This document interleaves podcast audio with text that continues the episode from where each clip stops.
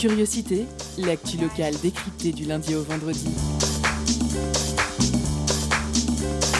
Pendant une heure, la rédaction de Prune écoute et questionne les acteurs du territoire. Curiosité, c'est sur Prune 92 FM de 18h à 19h. Et ça commence maintenant.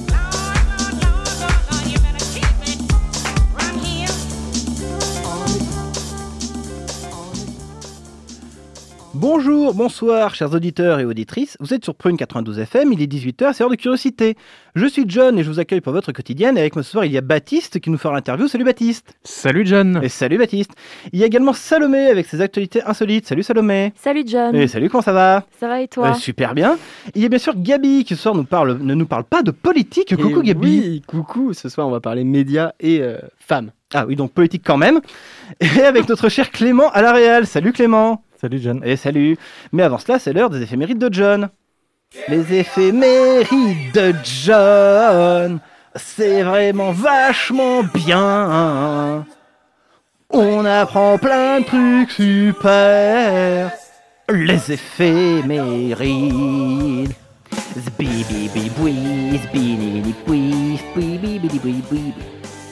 Alors que s'est-il passé un 24 mars? Alors déjà, c'est la journée mondiale de lutte contre la tuberculose, correspondant au 24 mars 1882, avec la découverte du bacille de la tuberculose par Robert Koch. Et oui, ça se prononce Koch et pas Koch. 1896, Alexander Popov réalise la première liaison radioélectrique en Morse. 1944, 76 prisonniers du camp de concentration Stalag Luftdrei arrivent à s'évader, ce qui inspira le film La Grande Évasion. D'ailleurs, coïncidence rigolote, Steve McQueen, qui tient le premier rôle, est né le 24 mars 1930. 1958, Elvis est incorporé dans l'armée pour effectuer son service militaire. 1973, le groupe Pink Floyd sort The Dark, the Dark Side of the Moon. 1975, le castor devient l'emblème officiel du Canada. 1992, le cosmonaute Sergei Krikaliev revient sur Terre avec la nationalité russe, alors qu'il était parti avec la nationalité soviétique le 18 mai 1991. 1999, l'incendie dans le tunnel du Mont Blanc fera 39 morts. On passe aux naissances du 24 mars 1874, le maître de l'évasion Harry Houdini. 1909, Clyde Barrow, le compagnon de Bunny. 1944, ancien sergent instructeur reconverti, en acteur pour Kubrick, R. Lee que j'ai engagé pour le recrutement des futurs bénévoles. Un petit mot? Je suis vache, mais je suis réglo. Aucun sectarisme racial ici. Je n'ai rien contre les négros, Rital, Youpin ou Métèque.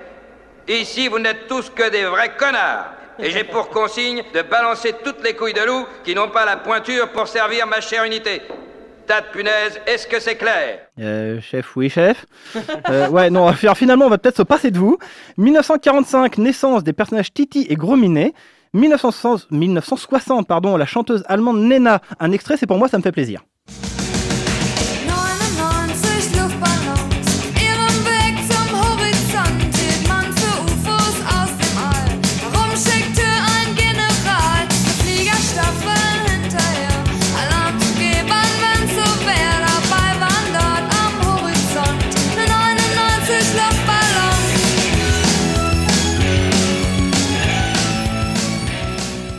1965, Mark William Callaway, plus connu sous le nom de...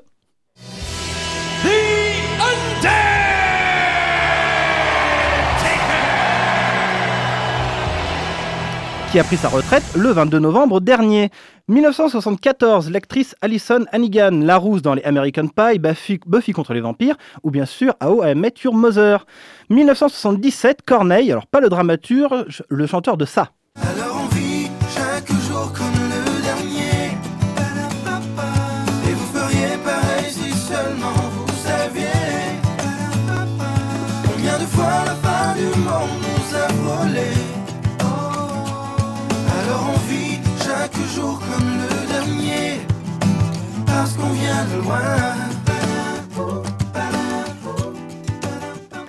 On passe au décès du 24 mars 1905, l'un des plus grands romanciers de l'histoire est nantais, Jules Verne.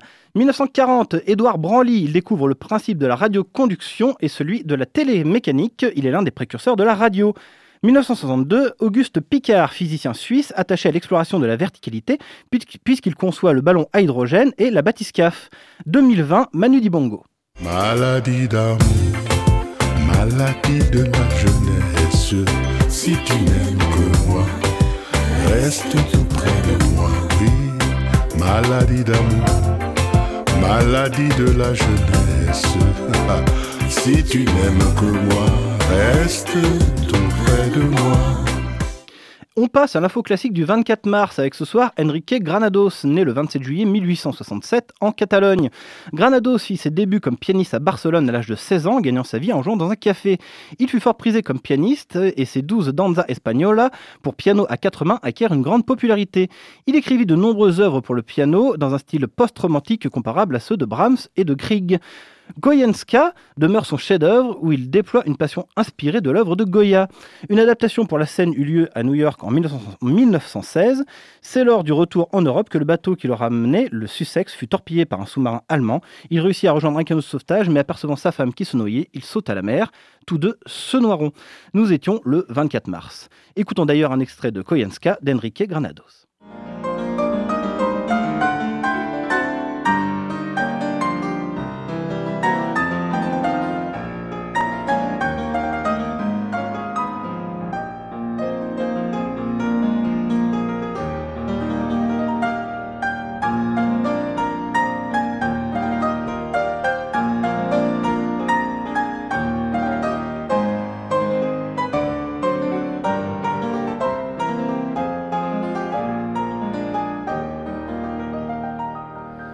Il est grand temps de passer à notre sommaire avec ce soir le retour de nos écolonautes et en deuxième partie sous Zoom sur le printemps des fameuses. Nous recevrons Éric Varin, directeur du CCO à l'initiative des fameuses et des printemps.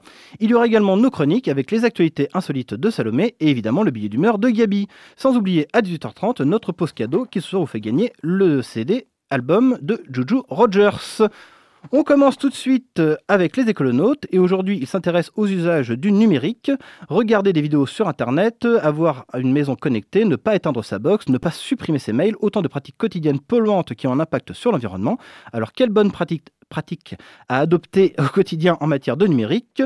Nos écolonautes répondent dans l'épisode du jour. Notre maison brûle. Et nous regardons ailleurs. Naviguer sur Internet, regarder des vidéos, avoir une maison connectée, ne pas éteindre son ordinateur ou sa box sont des pratiques numériques nocives et sous-estimées en termes d'impact environnemental. Alors comment améliorer nos comportements afin de mieux maîtriser notre utilisation du numérique pour lutter contre la crise écologique? Comment optimiser les recherches web ou le stockage de nos données?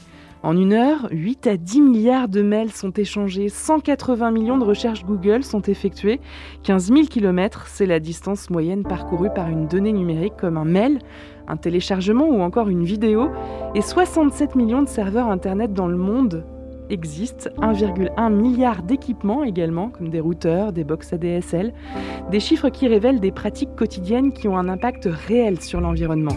Thibaut Dugas, invité de l'épisode 9 des Écolonautes, est à nouveau avec nous. Il est membre et fondateur du collectif Translucide, collectif de professionnels, artisans du web indépendants aux valeurs écologiques fortes. Il nous aiguille sur les bonnes pratiques à adopter dans notre quotidien en matière de numérique. Les Écolonautes, épisode 10. Bonjour Thibaut Dugas. Bonjour. Est-ce qu'il y a des usages, hein, parce que c'est vraiment les usages qui vont nous intéresser dans cet épisode, plus impactants sur l'environnement que d'autres? Alors oui, forcément, il y a des usages euh, plus importants que d'autres, mais euh, comme euh, à chaque fois, ça dépend euh, de chacun d'entre nous comment on utilise le numérique. Est-ce qu'on regarde des vidéos tous les jours et tout le temps? Est-ce qu'on allume son smartphone tous les jours et tout le temps? Est-ce que, euh, est-ce qu'on utilise son ordinateur toujours et tout le temps? Ça dépend vraiment de chacun en fait. Est-ce qu'il y a quelques ordres de grandeur à avoir, par exemple, entre le visionnage d'une vidéo, le fait de renvoyer des mails avec des euh, grosses pièces jointes? Alors oui, il y, a des, euh, il y a des ordres de grandeur qu'on peut avoir entre, entre une heure de vidéo Netflix et puis un mail qui a beaucoup moins d'impact. Après, c'est toujours la même chose. si la vidéo, on la regarde tout seul chez soi sur son smartphone en 4G, ou alors, euh, et si on envoie le mail qu'à une personne sans pièce jointe, et à l'inverse, si euh, on regarde euh, un, Netflix par fibre sur son écran avec euh, 10 personnes, et à contrario qu'on envoie un mail à euh, 3000 personnes avec une grosse pièce jointe, les, proportions sont pas du tout les mêmes. Donc encore une fois, c'est toujours la même chose, hein, ça dépend vraiment du contexte et de la personne. Est-ce qu'on ne doit pas craindre, dans les années à venir, un accroissement des usages et donc de leurs impacts? Et derrière cette question, en fait, il y a une interrogation sur euh, les conséquences de l'arrivée de la 5G. Quel regard vous portez, vous, sur cette euh, période? Alors oui, on voit que les, usages euh, sont de plus en plus numériques et sont de plus en plus intenses. On se, dirige vers ça, on le voit. Les, gaz à effet de serre aujourd'hui du numérique, ça représente à peu près euh, 4% au niveau mondial. Et on estime que d'ici 4 ans, ça va doubler, ce qui est le secteur qui, qui explose tous les compteurs parmi tous les autres secteurs au niveau croissance. Le- les usages, on a de plus en plus euh, d'usages. Ma vision est que euh, on, on va, euh, on va vers toujours plus d'usages, mais notre terre est limitée et pour avoir ces usages, il nous faut des matériaux pour tous les objets, pour les smartphones, pour les ordinateurs, etc., etc. Et qu'il y a un moment où on va être limité en termes d'objets et du coup en termes de puissance aussi, on va être limité au bout d'un moment. Donc, forcément, il faut choisir dès maintenant quelles sont nos priorités, ou alors euh, ça va être subi. Est-ce que dans la question du choix des priorités, il faudra arbitrer à un moment donné entre des usages liés à la sphère professionnelle et aux usages liés à la sphère euh, personnelle? Alors oui, forcément, on va, il va y avoir euh, ce, ce chemin-là à, à choisir, euh, en tout cas entre ces deux chemins-là. Et euh, pour aller encore plus loin, il y a, si, si on tire le, le raisonnement plus loin, il va falloir choisir entre une, une éolienne ou un panneau photovoltaïque et puis un data center ou un smartphone. Du point de vue des ressources naturelles extraites pour pouvoir les fabriquer Effectivement, d'un point de vue des ressources et d'un point de vue aussi de l'énergie disponible pour faire fonctionner ces, ces matériaux, enfin ces, Donc, ces usages. Donc aujourd'hui, on a une bonne vision, selon vous, des différents gisements de ressources naturelles qui rentrent pour ces, euh, la construction de tous ces biens Une bonne vision, euh, je dirais pas qu'on a une bonne vision. La vision euh, s'affine au fur et à mesure des années et évolue au fur et à mesure des années. Mais en tout cas, euh, on a une vision qui est de meilleure que celle de l'année dernière. Et, euh, et on commence à voir le bout, les limites de, de toutes les ressources qui sont disponibles. Alors je reviens à la 5G. Est-ce qu'aujourd'hui, on a une estimation ou des, premières, euh, des premiers calculs qui permettent de dire euh, ça va considérablement euh, accroître euh, les connexions Internet, l'usage d'Internet ou autre? Alors je, je ne crois pas. Je ne, en tout cas, moi, j'ai pas connaissance de, de rapport qui fait véritablement, qui met en, en avant ça. Par contre, euh, il n'y a pas besoin d'un rapport pour euh, comprendre que euh, quand est arrivée la fibre, depuis qu'est arri- arrivée la fibre, on consomme plus d'Internet. Donc on peut bien imaginer facilement que lorsque la 5G euh, sera là, on va consommer euh, plus de, plus de numérique. Et forcément, ça a plus d'impact. La 5G, pour l'instant, on en parle sur la question de l'usage euh, des ressources euh, naturelles, de la consommation d'énergie. Est-ce que vous avez regardé aussi euh, tout ce qui est euh, autour des conséquences sur la santé humaine, la question des ondes et autres Quel est votre regard sur ce point? C'est la même chose. Il y, pas, il y a pas le ra- il y a un rapport euh, sanitaire sur, euh, sur la 5G, mais euh, qui euh, se limite à, euh, qui se limite, en tout cas, qui regarde s'il y a destruction des, je crois que c'est des tissus face aux ondes des 5G, ce qui n'est pas le cas. Les tissus cellulaires dans le cerveau? Oui, oui, oui. D'accord. Des tissus, et du coup, c'est une destruction physique. hein. D'après ce que j'ai compris, je ne suis pas expert là-dessus, ce n'est pas le cas. C'est le feu vert de ce côté-là. Par contre, il y a plein d'autres effets qu'on ne connaît pas et qu'on n'a pas regardé. Je reviens sur la question des usages euh, potentiellement plus impactants que d'autres euh, en fonction, donc euh, vous avez évoqué du contexte. À contexte égal, une personne qui utilise son ordinateur pour son usage personnel, quels conseils pratiques vous lui donneriez pour qu'il diminue son impact quand il utilise Internet ou ses biens numériques de manière générale? Quand on utilise nos biens numériques, la première question à se poser, c'est euh, est-ce que j'en ai besoin? Est-ce que euh, j'ai besoin de savoir la définition euh, d'un mot euh, là, maintenant, tout de suite, ou alors je peux attendre de me connecter en Wi-Fi? Est-ce que je suis obligé de regarder une vidéo là tout de suite pour, passer euh, 30 secondes dans, le train ou 30 secondes chez moi plutôt que écrire quelque chose, un texto même peut-être, plutôt que regarder une vidéo? Donc il y a, des proportions quand même à, avoir en tête. La vidéo est, est consommatrice. Il y a notamment un rapport du Shift Project qui, qui le montre. Mais euh, c'est pas euh, c'est pas la seule chose qui est consommatrice. Par exemple, euh, la donnée date un peu, elle date de 2013, mais un mail stocké consomme deux fois plus d'éner- d'énergie qu'un un mail envoyé. Ce qui veut dire qu'il vaut mieux ne pas supprimer ces mails qu'on a depuis euh, 30 ans, mais éviter d'envoyer un, un mail à euh, 30 personnes alors qu'il ne sert à rien. Après, le meilleur des cas étant de supprimer ces mails et ne pas envoyer le mail, bien sûr. Concernant la vidéo, une fois qu'on a estimé euh, que le visionnage d'une vidéo euh, correspondait à un besoin à satisfaire, est-ce qu'il y a des bonnes pratiques aussi à avoir pour le faire en limitant son impact? Effectivement, il y, a- plusieurs euh, solutions. Ça peut être par exemple, à place de regarder un épisode, chacun dans sa chambre, être plusieurs à regarder le même épisode. Au niveau de la diffusion vidéo, c'est pareil pour par exemple ceux qui regardent la télé. C'est plus regarder la télé qui vient euh, de la TNT et non qui vient de la box pour éteindre sa box. Il y a plusieurs, petites astuces euh, comme ça. De la même façon, lorsqu'on regarde plusieurs fois euh, un film, c'est mieux de le télécharger plutôt que euh, de regarder en, streaming. À l'inverse, si on le regarde qu'une fois, peut-être qu'un streaming, euh, ça peut être mieux, et encore, c'est pas encore sûr. Est-ce que finalement on pourrait pas faire les préceptes du zéro déchet, c'est-à-dire les 5 R Refuser, recycler? Je les ai plus en tête C'est exactement. refuser, réduire, réutiliser, recycler et rot pour euh, composter. Est-ce que c'est plus dur pour le numérique, vous pensez, Thibaut Dugas? Euh, c'est pas euh, plus dur. Il y a déjà, il y a, il y a d'ailleurs une conférence euh, qui a été réalisée sur euh, le numérique et les 5 R pour les coller justement là-dessus, qui a été fait par euh, Code Lutin, qui est une entreprise euh, nantaise. Les premiers R euh, correspondent assez bien au, au numérique. Les dernières R sont peut-être, il y a quelques R qui sont un peu moins faciles, mais on peut toujours recoller. Effectivement, c'est une bonne, euh, c'est une bonne philosophie pour, pour regarder le numérique. Mais je pense qu'il faut éviter de mettre sa tablette au compostage. pour le dernier R. Effectivement. Oui, je pense que ça marche pas pour faire pousser des carottes. Non, ça fera pas pousser des, des tablettes.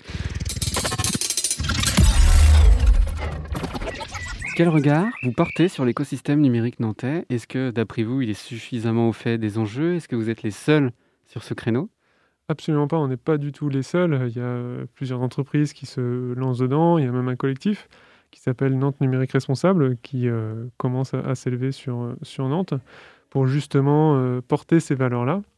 Et on est de plus en plus, et au niveau nantais, je pense qu'on est, assez actif sur le, sujet, même si euh, on voit qu'au niveau national, ça commence à, prendre de l'ampleur comme tous les sujets, hein, dès que ça prend de l'ampleur, il y a aussi beaucoup de personnes qui se prétendent euh, experts ou en tout cas qui veulent rentrer dans le sujet, qui ne connaissent pas et qui, euh, qui s'apparentent plus à du greenwashing qu'autre chose.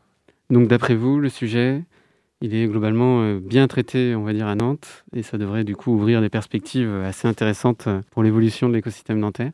Alors il est pas forcément bien traité. En tout cas, il y a de... on, est, on est actif sur le sujet. Il y a encore beaucoup de choses à faire, il y a encore beaucoup de choses à, à voir, à évaluer, à, à créer. Beaucoup d'énergie qui est mise là-dedans euh, au niveau nantais. Et quels seraient, d'après vous, donc les principaux enjeux Quels sont les, les grands sujets de travail de, de Nantes Numérique Responsable? Alors, Nantes Numérique Responsable, le, leur- le- notre grand sujet, c'est euh, d'apporter une porte d'entrée à tous ceux qui veulent euh, être euh, sensibilisés ou qui veulent euh, apprendre plus sur ce sujet-là. Donc, que ce soit euh, professionnel ou euh, personnel, ça permet d'avoir une première appréciation.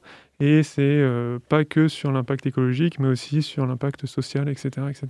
C'est vraiment le numérique responsable le numérique n'est pas responsable, mais en tout cas, c'est en tant que personne qui utilise le numérique, on peut être un peu plus responsable. Et c'est dans ce cadre-là que Nantes Numérique Responsable porte ses valeurs. Et maintenant, Thibaut Dugas, le métier de développeur, c'est vrai qu'on a souvent une image euh, du développeur qui est euh, bah, très consumériste. Est-ce que c'est le cas? Est-ce que c'est pas difficile de refuser, quand on est développeur, de refuser tous ces objets numériques, euh, toutes ces tentations liées au numérique? Alors, je ne suis pas sûr que ce soit euh, plus difficile que quelqu'un d'autre, qu'on soit euh, développeur ou qu'on soit chef de projet ou, autre, euh, ou ouvrier. On a toujours une tentation. Le numérique est, très, est très accessible et nous permet de faire les choses facilement. Peut-être l'avantage qu'ont les développeurs, c'est qu'ils ont peut-être une meilleure compétence, une meilleure vision de comment le numérique fonctionne et donc être un peu plus avertis sur quelles sont les dérives qui sont, qui sont possibles. Il y a cette culture du développeur ou pas qui est du développeur qui va beaucoup consommer? Vous en avez pas spécialement autour de vous, c'est ça reste un cliché? Non, non, c'est. Alors, il y, a, différents types de, développeurs, effectivement. Il y a les développeurs qui sont notamment portés par beaucoup d'entreprises où il faut toujours être à la pointe de l'innovation, euh, créer des nouveaux. Donc, c'est des nouveaux langages, des nouveaux types de, de choses pour, euh, pour créer euh, le numérique. Toujours en avoir un, nouveau tous les ans et, utiliser le, plus en vogue. Euh, après, il n'y a pas que des développeurs comme ça. Il y a aussi, dans Translucide notamment, on utilise des, des langages qu'on connaît depuis plusieurs années pour qu'on sait qu'ils soient, on sait qu'ils vont rester encore plusieurs années, qui sont à la base du web et qui permet aussi à nos sites web de rester encore 20 ans, 30 ans, 50 ans sans problème, contrairement aux nouvelles technologies, puisque c'est comme les, les- innovations, ils arrivent et puis euh, ils ont 2-3 ans et ensuite euh, ils disparaissent et on ne sait pas quoi en faire. hein. C'est comme les langages, c'est tout à fait possible. Après, c'est un travail et il faut avoir euh, ça en tête. Et c'est un peu comme, comme l'économie d'aujourd'hui. hein. On va toujours de plus en plus vite et il faut aller de plus en plus vite. C'est qu'une image qu'on a et que, que l'économie nous renvoie, mais on peut aller pas forcément aussi vite, on peut même ralentir et on peut avoir quelque chose effectivement qui dure des années et des années. Il suffit juste d'y penser dès le début et ne pas faire forcément quelque chose qui soit euh, hyper tendance euh, à fond, mais qui soit euh, raisonnable dans la façon dont on voit les choses, dans la façon dont on fait les choses et qui, correspond à ce que l'on a envie et pas à ce que l'on voudrait être dans 50 ans alors qu'on ne sait pas comment ce sera dans 50 ans. On parle souvent du numérique qui parfois euh, sépare les gens, puisqu'il y a beaucoup les, les visios, on a des, des rapports euh, irréels. Et finalement, est-ce que selon vous, euh, le numérique, il permet aussi de développer une économie de partage, une économie plus basée sur l'humain? Est-ce que vous êtes positif là-dessus? Le numérique pourrait effectivement favoriser les échanges et favoriser le- la relation entre les êtres humains. Aujourd'hui, le numérique euh, porte plus à la, distance, j'ai l'impression en tout cas. Dans la majorité des cas, ce n'est pas le cas de, tous les usages, mais euh, la plupart euh, nous séparent et nous, nous enferment dans une bulle, puisque toutes les recommandations qu'on a, que ce soit sur Google, Amazon ou autres, ils nous enferment dans une bulle qui sont nos, nos biais cognitifs, qui sont nos, nos- selon, selon ce qu'on aime, en fait, ils nous recommandent ce qu'on aime, et du coup, on reste toujours dans ce que l'on aime, et donc on, on se, on se radicalise dans ce que l'on aime, et on va jamais voir autre chose. Donc on reste dans une bulle. Internet a le défaut euh, de vraiment être assez performant pour nous donner notre zone de confort et ne jamais nous en extraire. Internet nuit à notre ouverture. Internet peut nuire à notre ouverture, et aujourd'hui, on va de plus en plus là-dedans, effectivement. Justement, quand on est développeur, euh, Thibaut Dugas, est-ce qu'on est plus conscient des, des effets néfastes du numérique, notamment euh, dans l'éducation de ses enfants, par exemple? Peut-être qu'on est un peu plus conscient de justement comment le numérique et quel impact il a, et donc euh, on fait un peu plus attention à ça. Effectivement, euh, par, exemple, euh, il y a un, reportage qui est euh, sorti il n'y a pas très longtemps, qui s'appelle Écran de fumée en français, et qui euh, parle justement de l'addiction, ou en tout cas de comment les euh, grosses entreprises, notamment qui viennent de la Silicon Valley, font pour euh, qu'on soit toujours accro à leur, à leur service. Et euh, dans, ce reportage, euh, toutes les personnes qui ont créé euh, ces, algorithmes qui, permettent de nous retenir font justement très attention à ce que leurs enfants ne prennent pas la tablette ou pas trop souvent, etc. etc. On peut voir aussi que c'est ces mêmes personnes qui ont créé des entreprises pour justement contrer ce qu'ils ont créé juste avant. C'est un, un reportage à double tranchant. Il sensibilise sur le fait que on devient de plus en plus addict et que les entreprises font en sorte qu'on soit de plus en plus addict. Après, euh, c'est eux qui les ont créés et c'est eux qui créent des solutions pour qu'on ne soit plus addict. Donc c'est un peu euh, facile. L'épisode 10 des écolonautes est à retrouver en intégralité sur le www.prune.net. Merci beaucoup à nos deux écolonautes. Encore un sujet très intéressant.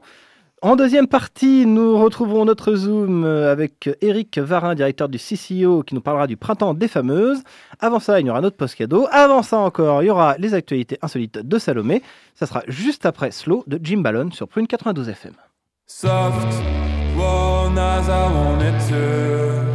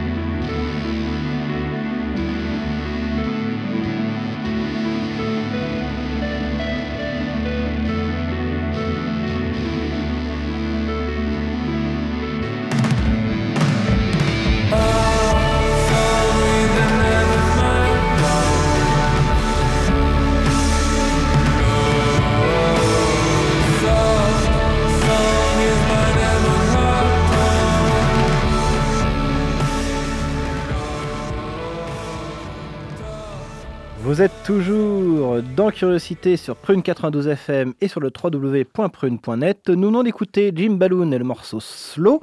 Tout de suite, c'est l'heure des actualités insolites de Salomé. Étonnante, perspicace, amusante, actuelle, les chroniques de curiosité.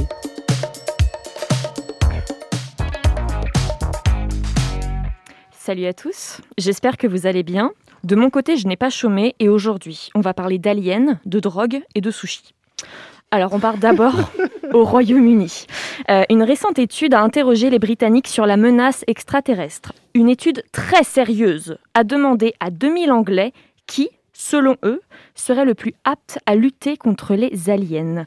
Plus précisément, qui serait le mieux placé pour protéger la Terre d'une invasion extraterrestre? Alors avant de vous, révéler les résultats, qu'en pensez-vous autour de la table? Des pronostics? Chuck Norris. Le beurre. Le beurre. Ok. Alors, selon les 2000 Britanniques, l'homme de la situation serait Arnold Schwarzenegger. Ah bah oui, bah évidemment. bah ouais, ça- Chuck Norris, effectivement. Alors, euh, pourquoi pas après tout, euh, Schwarzy Sûr qu'un mec qui a été élu cinq fois Mister Univers, qui est retourné dans le passé pour supprimer John et Sarah Connor et qui a été élu gouverneur de Californie est taillé Gouvernateur. Pour gérer une invasion du troisième type. Euh, et Shorty semble prêt à assumer ses responsabilités car il a tweeté Je tiens à remercier les gens pour leur confiance, je suis prêt à servir. Me voilà soulagé. Le reste des 20 personnalités choisies par nos voisins d'outre-Manche concernent aussi Will Smith, Bruce Willis, Harrison Ford, Tom Cruise ou encore Sigourney Weaver et Gillian Anderson. Ils sont Donc- que c'est des acteurs Donc des acteurs, justement. À croire que les films, c'est la vraie vie. Euh, je ne sais pas si vous le saviez, mais moi, tous les soirs, je fais coucou à Haïti dans mon jardin. On a quand même euh, quelques personnalités politiques, ce qui est plutôt rassurant, car au final, ce sont quand même eux qui ont les moyens d'agir efficacement. Et donc, euh, Boris Johnson arrive à la 12e place. Attendez, j'ai dit que j'étais rassurée? Peut-être pas, en fait. Donc après les sauveurs de l'humanité ou pas, je vous propose de revenir en France. Mercredi 17 mars dernier, la préfecture de police de Paris a bien mené sa barque lors d'une affaire de trafic de stupéfiants. Elle s'en est d'ailleurs vantée sur son compte Twitter. Investigation fructueuse, des policiers ont jugulé à Saint-Ouen un atelier de conditionnement de produits stupéfiants. En conclusion de cette opération, 1 million d'euros de marchandises saisies, 200 faits de recel de téléphone et deux gardes à vue. Hashtag belle affaire. Sur les photos illustrant cette belle prise, on peut voir des sachets plastiques remplis de pilules roses, ainsi que de la poudre, toujours de cette couleur rose, un peu bonbon quand même. Et justement, des analyses toxicologiques effectuées le lendemain ont révélé que la poudre ne contenait aucune substance vénéneuse ou produit stupéfiant. Il s'agit d'une poudre neutre, comme indiqué vendredi 19 mars par le parquet de Bobigny, issu de fraises tagada concassées. Hashtag belle affaire. Selon le tweet de la police, la drogue était censée alimenter des soirées clandestines clandestine. Pardon. Au final, cette belle prise de la police a peut-être évité à certains de se faire sévèrement arnaquer. Hashtag belle affaire. Et après des fraises tagada, parlons sushi. À Taïwan, la semaine dernière, une chaîne de restaurants proposait des sushis gratuits à toute personne ayant le mot guiyu, donc saumon, dans son nom. Pour donner des exemples concrets, si tu t'appelles John Saumon ou Gabi Sashimi, paf, jackpot, tu as droit à des sushis gratuits. Et là, vous allez me dire, c'est quand même limité, car si ton nom de famille ne contient pas le mot saumon, et si tes parents ont été cool et ne t'ont pas nommé comme un poisson, l'offre ne te concerne pas. Eh bien, pas forcément, car vous allez voir, le système local est plutôt bien fait. En effet, la loi autorise les citoyens taïwanais à changer trois fois de nom, et ce pour un coût de 80 dollars taïwanais, soit 2 euros. Il n'en fallait pas plus pour en décider certains, comme le prouve ce témoignage. Je viens de changer mon nom ce matin, et nous avons déjà mangé pour plus de 7000 dollars taïwanais, soit 207 euros. Tu m'étonnes Et l'offre a eu un réel impact sur les demandes de changement de nom, à tel point que les médias ont qualifié ce phénomène de chaos du saumon. chaos qui n'a pas plu du tout aux autorités, qui ont euh, pointé des formalités administratives inutiles. Inutiles plus de 200 euros de sushi gratuits grâce à un simple changement de nom moyennant 2 euros. Je t'en foutrais des formalités administratives inutiles. Gabi Sashimi, John Saumon, on part quand à Taïwan Ah bah, quand tu veux. Hashtag belle affaire. Hashtag belle affaire Et sur ces bonnes paroles, je vous laisse rêver de sushi. Et moi, je vous dis à la prochaine. Ah, je vais rêver de sushi et de fraises taillada euh, accompagné de Arnold Schwarzenegger, ça va être génial. Merci beaucoup Salomé.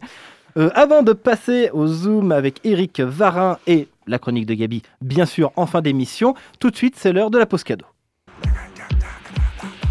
Concert, spectacle, cinéma.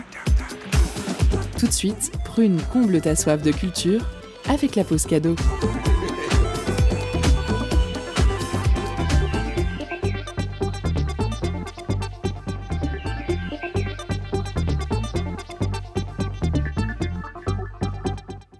Ce soir, Prune nous fait gagner l'album euh, 40 Acres en Summula, ça se prononce pas comme ça, mais ça sera quand même, de Juju Rogers, euh, deuxième album de l'artiste signé en 2019 chez le label berlinois Jakarta Records, sur lequel on retrouve des collaborations avec la très en vogue Sampa the Great ainsi que Faro.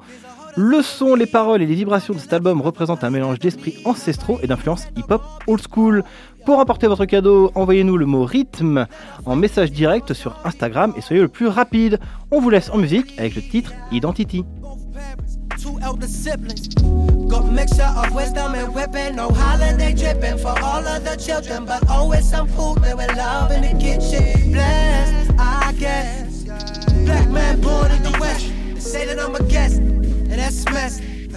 I feel it when you come. I feel it when you sit next to me. Feel it the way you portray me, breast. Feel that you just molest, don't rest, don't. Feel that you really feel like you're the best. And yes, I'm stressed. Real shit, dog. Hurts in my chest. Can my people rest? I guess, hey, I need you to answer these questions. Like, who am I?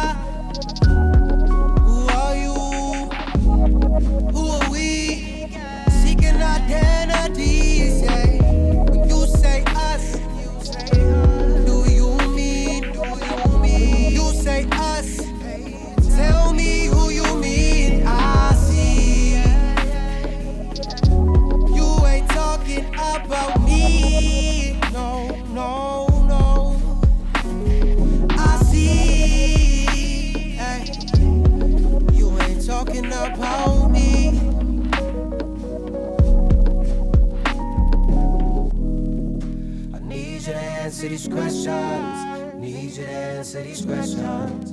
Need you to answer these questions. Need you to answer these. I need you to answer these questions. Need you to answer these questions. Need you to answer these questions. Keiner sagt, jeder spricht, jeder Tag, jeder Blick. Kann ich lesen wie ein Buch, Digga. Ja, ich sprech Deutsch als gut, Digga. Denkst dir, ich raff nix, fragst dich, warum der Digga nicht im Knast ist. wo die Herkunft von seinem Land ist. Falsche Grammatik, aber Homie macht nicht. Ist ja praktisch. Und du fragst dich, warum ich sauer bin. Warum ich Black Power bin. Warum ich keinen Bock hab, die Fahne zu heben. Nur weil jetzt Fußball am Laufen ist. Oder irgendwas anderes zu saufen gibt. Ich glaube, das hier ist ein Augenblick. Schau mich an, Mama, glaube dran, Mama. Meier, ihm wird aus dem Tauge nichts. Vertraue nichts und niemandem. Zu Hause ist, wo sie mich nennen. Bin zu Hause und fühle mich überfremd. Hart zu Krause für Klaus, er ist Übermensch. Vous êtes toujours sur Prune dans Curiosité, c'était Identity de Juju Rogers. Et tout de suite, il est l'heure de recevoir Eric Varin, directeur du CCO, hein, de- donc, euh, oui, donc le, le président des crânes euh, d'œufs, c'est ça? Ah, Ça, c'est un autre sujet. c'est la CCO, la confrérie des crânes d'œufs, mais C'est ça. Et c'est avec Baptiste, c'est tout de suite. Focus sur une initiative, un événement, un engagement. C'est le zoom de la rédaction.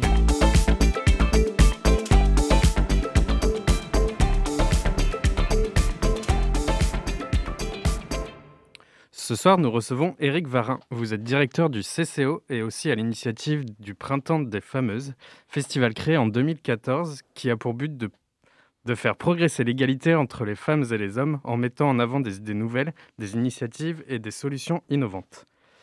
Bonsoir. Bonsoir. Euh, pensez-vous, euh, pouvez-vous nous présenter votre festival et ses origines? Alors, à l'origine, ce n'était pas un festival. En fait, les fameux, c'est un collectif qui a été créé au CCO. Le CCO, c'est une association qui travaille, qui œuvre dans les milieux économiques, qui se trouvait à Tour-Bretagne et qui exploitait euh, un endroit que vous connaissez tous, c'est le Nid, Mhm. avant que tout, ne ça, tout ça ne s'effondre. Et donc, au CCO, on recevait plein de gens et on constatait qu'on recevait plutôt des hommes que des femmes. D'où l'idée, puisque cette association était au cœur de- de- d'un tas de réseaux professionnels, ben, d'essayer de constituer un réseau euh, consacré euh, à la visibilité euh, des femmes. Et du coup, présentez-nous le festival. Alors, oui, vous c'est bien, vous perdez pas le fil de la question. Euh, alors, le, le festival, c'est la deuxième initiative créée euh, par les fameuses, qui est un collectif de femmes. Il se trouve que c'est moi aujourd'hui qui prends la parole. C'est, je suis un homme, vous l'entendez. Il y a des hommes dans ce dispositif et on considère que c'est important. Mais on reste à notre juste place. Notre juste place, c'est de permettre justement aux femmes de prendre la parole, en particulier quand elles sont expertes. Et le festival, c'est ça. C'est euh, le projet, c'est de changer les idées sur l'égalité femmes-hommes en améliorant la connaissance de ce sujet-là. Et on fait intervenir des expertes, aussi des experts, hein, des, hommes, qui abordent chaque année des sujets différents, puisque chaque année on change de thématique. Mais l'objectif, c'est de fédérer les énergies euh, des personnes qui s'intéressent à la question d'égalité femmes-hommes, et puis de, de muscler finalement de fond de jeu de chacun en expliquant euh, le mieux possible la complexité de ce sujet. L'édition 2021, Covid oblige, a dû s'adapter. Pouvez-vous nous dire quelle, sera la nouvelle forme que prendra le printemps des fameuses cette année? Alors effectivement, euh, comme tout le monde, on s'adapte. Habituellement, le, le- Printemps des Fameux, c'est un festival avec une version off et une version in. 200 manifestations étaient prévues, par exemple, pendant tout le mois de mars l'année dernière. Et puis, euh, une journée et demie à Stéréolux et dans six salles environnantes. On recevait euh, habituellement euh, euh, 1200 personnes. C'était même 1500 prévus l'an dernier. Et cette année, puisque le festival a été annulé à une semaine du match l'an passé, eh bien, on a préféré pas mettre tous nos œufs dans le même panier et déployer quatre dates successives, dans, dans l'espoir aussi que certaines finiront par basculer en présentiel. Et pour commencer en mars, vendredi prochain, donc le 26, on peut encore s'inscrire. On effectue effectivement une journée, on propose une journée euh, à distance avec un duplex entre Paris et Nantes dans deux studios télé différents. Et on va essayer de reproduire cette ambiance festival qui nous est chère. Vous avez décidé de diviser votre festival en quatre temps cette année pour quatre thématiques pour chaque jour. Euh, les thèmes seront l'argent le 26 mars, puis l'amour, la santé et pour finir le bonheur. Comment, comment avez-vous fait le choix de ces différentes thématiques? Ben, finalement, quand vous les associez amour, argent, santé, bonheur, euh, c'est généralement ce qu'on souhaite en début d'année. Et cette année, après l'année terrible qu'on a tous vécue, on s'est dit qu'à l'occasion de l'envoi de- des, des vœux des fameuses, ça ça pourrait être intéressant de revisiter ces formules toutes faites euh, qu'on s'adresse euh, généralement en début d'année pour démontrer la charge de stéréotypes que chacun de ces mots peut véhiculer. On commence par l'argent. Et, et là, ça pique, euh, puisque ce sujet, c'est probablement celui qui concentre le plus grand nombre de stéréotypes Mm. et puis surtout d'inégalités entre les femmes et les hommes. Les chiffres sont accablants. Euh, Pensez-vous que ce thème soit important pour faire avancer l'égalité entre les hommes et les femmes? Alors, ce qui est important, c'est euh, de mettre ce sujet sur la place publique. Alors, vous me direz que l'égalité femmes-hommes, on en parle beaucoup. C'est vrai, il y a beaucoup de débats, il y a beaucoup de sujets qui sont traités. Certains considèrent même qu'on en parle trop et que les choses avancent puisque euh, on en parle beaucoup. Je vais juste vous donner un chiffre. Euh, Puisqu'on parle d'argent, on fait intervenir deux chercheuses, deux, deux sociologues qui viennent de sortir un livre qui s'appelle Le genre et le capital, qui font la démonstration que le patrimoine euh, entre les femmes et les hommes est toujours au désavantage des femmes, qui, ont- qui possèdent 9% de moins que les hommes en moyenne en 1998. Et en 2014, l'écart entre euh, les hommes et les femmes en matière de patrimoine était passé à 16%. C'est-à-dire qu'il avait presque doublé cet écart en l'espace de, de- de- d'une, d'une quinzaine d'années. Donc les choses ne progressent pas aussi vite qu'on le pense et parfois même elles régressent. Comment va se dérouler cette première journée de festival et qui seront les personnes invitées pour l'animer? Alors, en fait, on a deux, studios, l'un à Nantes euh, qui va concentrer l'essentiel du dispositif de réalisation avec un certain nombre d'animatrices, Clémence Le- Levaux, euh, Clémentine Lemaire, euh, Maud Raffray, qui sont des fameuses et qui vont recevoir d'autres euh, fameuses nantaises et, qui vont pouvoir illustrer par un certain nombre d'exemples euh, ce que euh, concrètement euh, revêt ce, ce thème de l'argent, avec des initiatives qui sont des initiatives nantaises. Puis de l'autre côté, à Paris, on a un autre plateau où interviendront euh, la majorité de nos expertes, qui sont des chercheuses, euh, des sociologues euh, ou des, chefs d'entreprise qui sont spécialistes d'un sujet ou un autre. Alors, pour vous donner quelques exemples, j'ai cité Sybille Golac et Céline Bessière qui vont intervenir sur le capital. Il y a une jeune chercheuse qui s'appelle Lucille Pétavin qui intervient à 13h depuis Paris, qui vient de sortir un bouquin le 17 mars dernier sur le coût de la virilité. Ça aussi, c'est un sujet intéressant puisque elle est partie d'un certain nombre de chiffres qui sont exceptionnellement étonnants.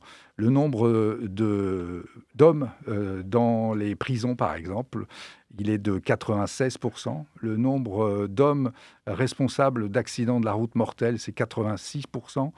Euh, Le nombre de collégiens qui sont exclus pour des atteintes aux biens ou aux, personnes, dans 91% des cas, ce sont déjà des garçons. Alors, il ne s'agit pas de charger les hommes et les garçons en disant euh, qu'ils sont responsables de tout, mais le constat, c'est que euh, un certain nombre de comportements à risque sont des comportements masculins, et je ne vous parle pas des agressions sexuelles, etc., où forcément là, on, a, on atteint 99%. La question, c'est de se demander pourquoi ça arrive et quel est le coût pour la société. Elle l'a évalué à à peu près 100 milliards par an, c'est-à-dire le coût du déficit annuel.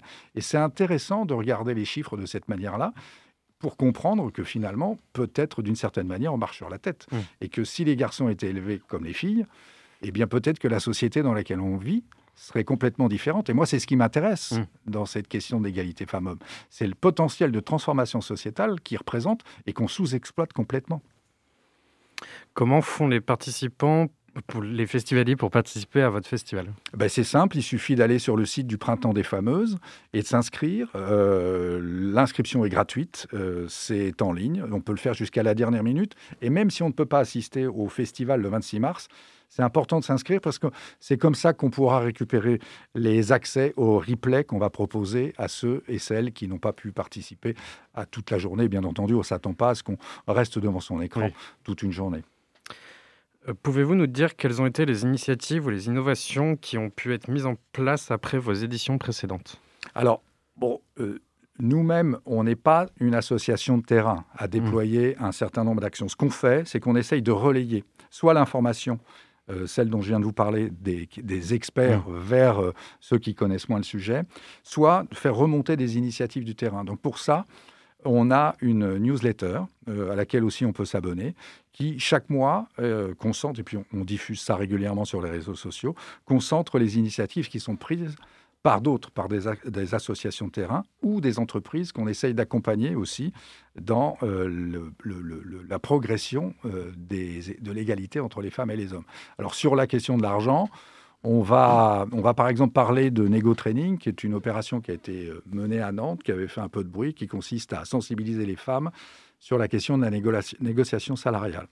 Et puis, on avait fait aussi au NI avec euh, une agence qui s'appelle Publicis Active, une opération qui s'appelle la fameuse Hour, et qui consiste à vendre une opération, une opération à moins 25% pour les hommes sur les consommations pendant une heure choisie par les bars.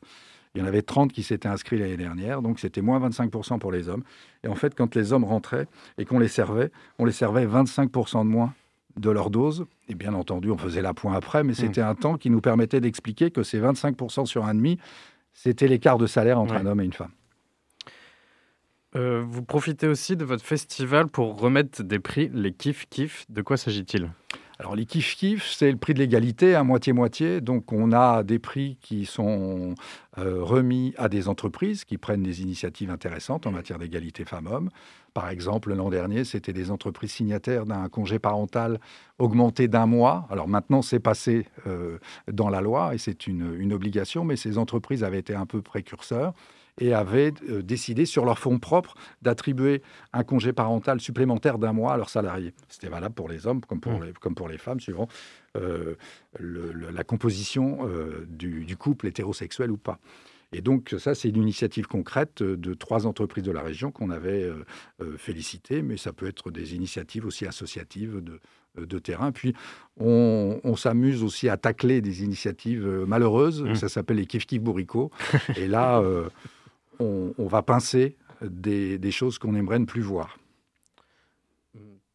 Vas-y, vas-y, je t'en Non, c'est bon, j'ai fini. Ah, non, parce que c'est ex- extrêmement intéressant, donc j'avais envie d'en avoir encore plus, beaucoup plus. Ah, mon micro n'était pas allumé. Voilà, donc euh, non, non, j'aurais bien m'en savoir toujours plus euh, sur, sur les fameuses. Mais je peux finir quand même. hein. Ben vas-y, je t'en prie, je t'en prie, termine. Bah, merci beaucoup, Eric Varin, d'être venu discuter des- du Printemps des Fameuses avec nous.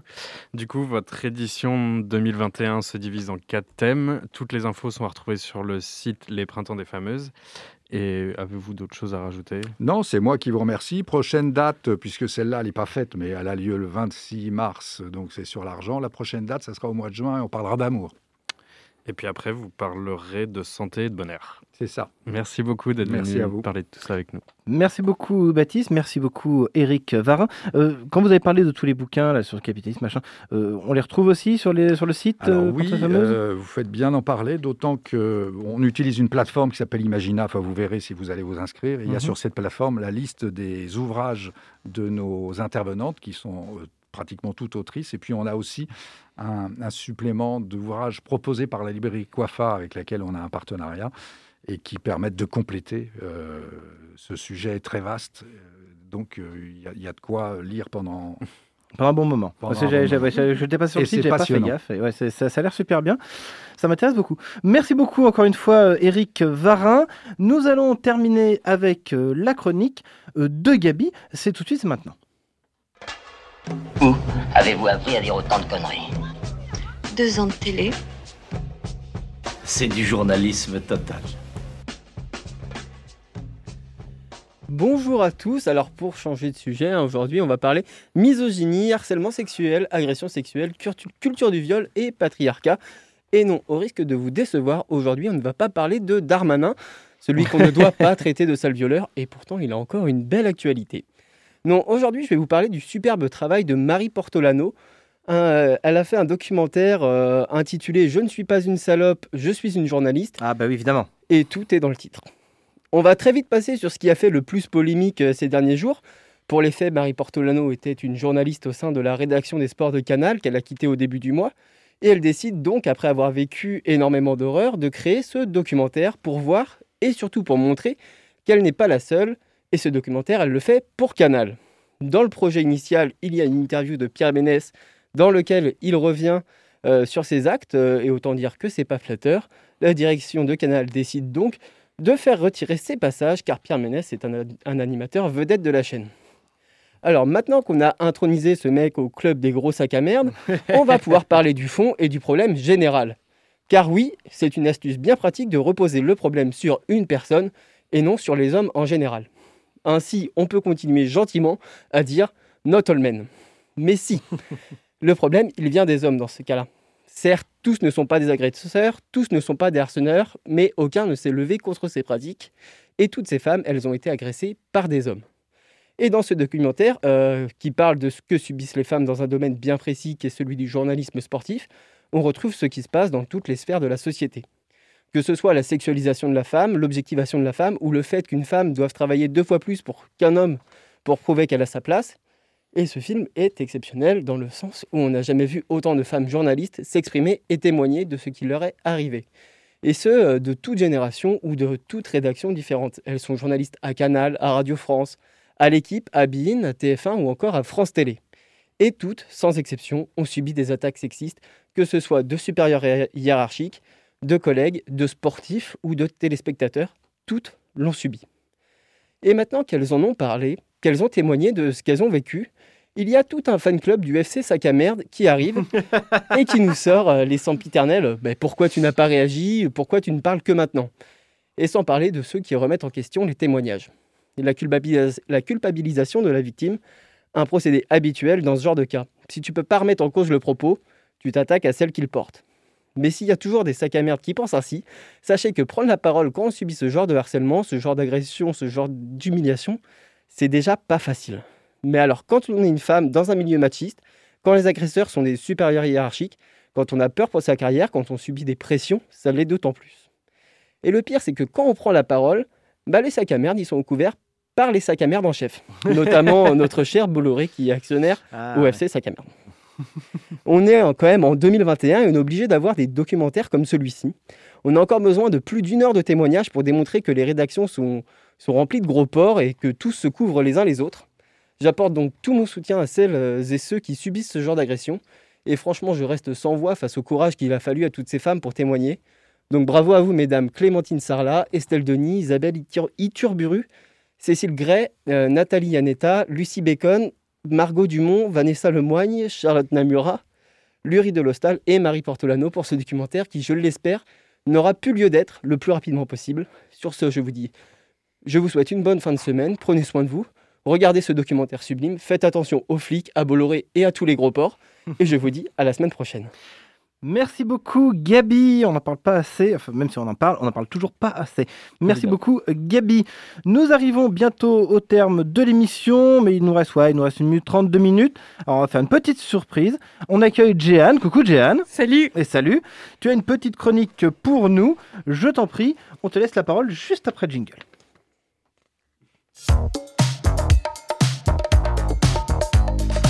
Étonnante, perspicace, amusante, actuelle. Les chroniques de curiosité.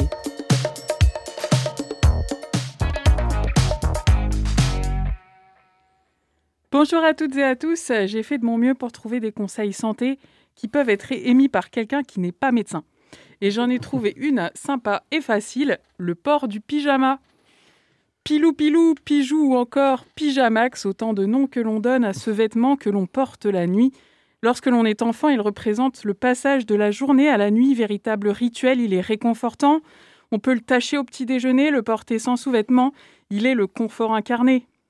Puis vient l'âge rebelle et l'âge adulte, les soirées entre amis, la sexualité et la volonté de paraître cool aux yeux de tous. C'est à ce moment-là que le dit pyjama peut être oublié et ou remplacé par le basique euh, t-shirt caleçon.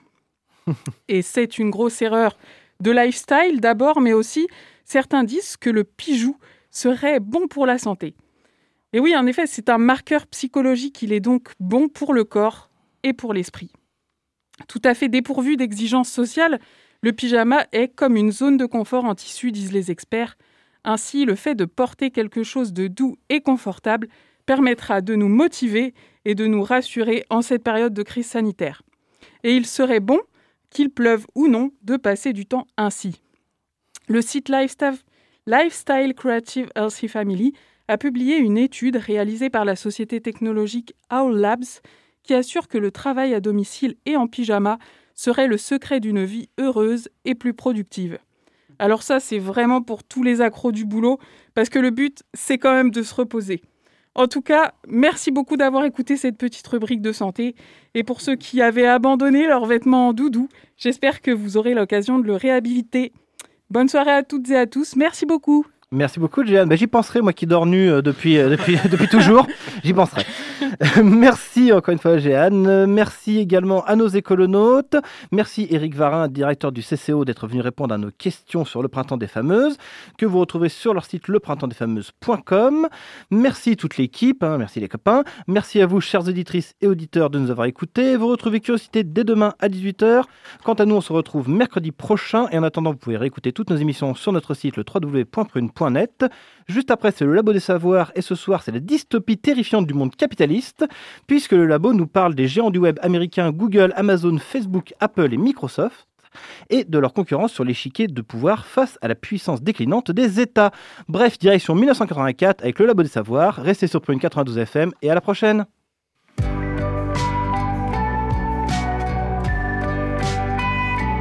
Pour écouter ou réécouter Curiosité, rendez-vous sur le www.prune.net.